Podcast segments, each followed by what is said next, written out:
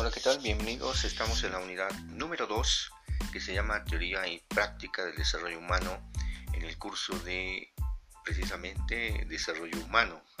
redundando la eh, palabra o la, o la frase. Eh, es importante que durante toda esta segunda unidad, soy en este caso su facilitador Héctor Valerio Lara, que estaremos con ustedes durante todo este proceso de la unidad y con algunos puntos que vamos a analizar cómo eh, va a ser esta cuestión de esas teorías y qué aportaciones tienen eh, principalmente a esta cuestión que todos nos debe de preocupar hoy más que nunca en la actualidad por la situación que estamos pasando eh, y que al mismo tiempo, bueno, pues nos va a permitir principalmente tener un panorama mucho más claro acerca de estas teorías. En esta cuestión, bueno, pues eh, vamos a analizar durante la unidad lo que va a ser esas relaciones facilitadoras que juegan un papel importante en el desarrollo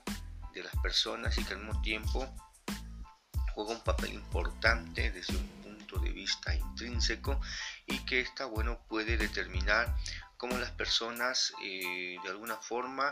eh, se van desarrollando en la introversión, la extroversión este, y otros, otros rasgos que tienen que ver con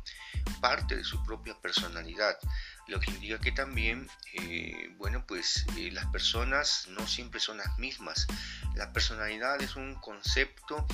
que está más vinculado a la cuestión de las características de las actitudes que tienen que ver con las conductas de las personas y la forma en que éstas tienen eh, ciertas acciones o formas de actuar frente a los demás, así como también el desarrollo de ciertas eh, aptitudes y que éstas se van a determinar por las cualidades que las personas se van de, desarrollando.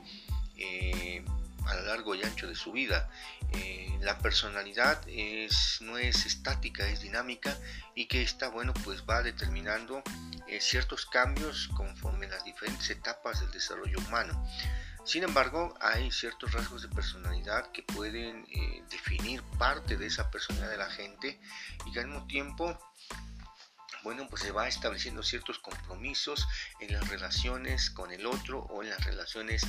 interpersonales, lo que indica que también la forma en que las personas se van relacionando van determinando eh, la situación de la sociabilidad eh, al mismo tiempo si la persona es un poquito tímida o es un poquito más eh, se le facilitan las relaciones interpersonales este, y que al mismo tiempo también determina parte de la formación que van teniendo desde su más tierna infancia y que esto bueno se ve, viene reforzando en la adolescencia eh, al mismo tiempo en la juventud. Conceptos como ese, esa mirada hacia uno mismo a través del autoconcepto que tienen de sí mismo, eh, también el grado de autoestima que las personas tienen acerca de valorarse y quererse a sí mismo, eh, también otros conceptos que se van a relacionar como es la independencia, que es el grado de, eh, bueno, pues hacerse responsables de sí mismo. Y al mismo tiempo otro concepto más como la autonomía, como la capacidad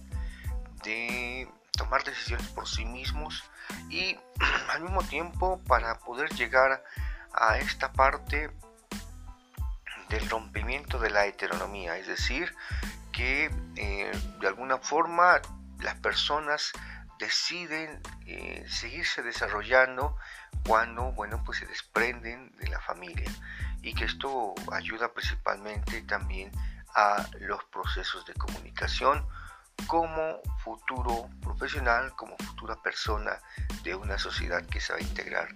tarde o temprano. Espero que esta unidad eh, sea muy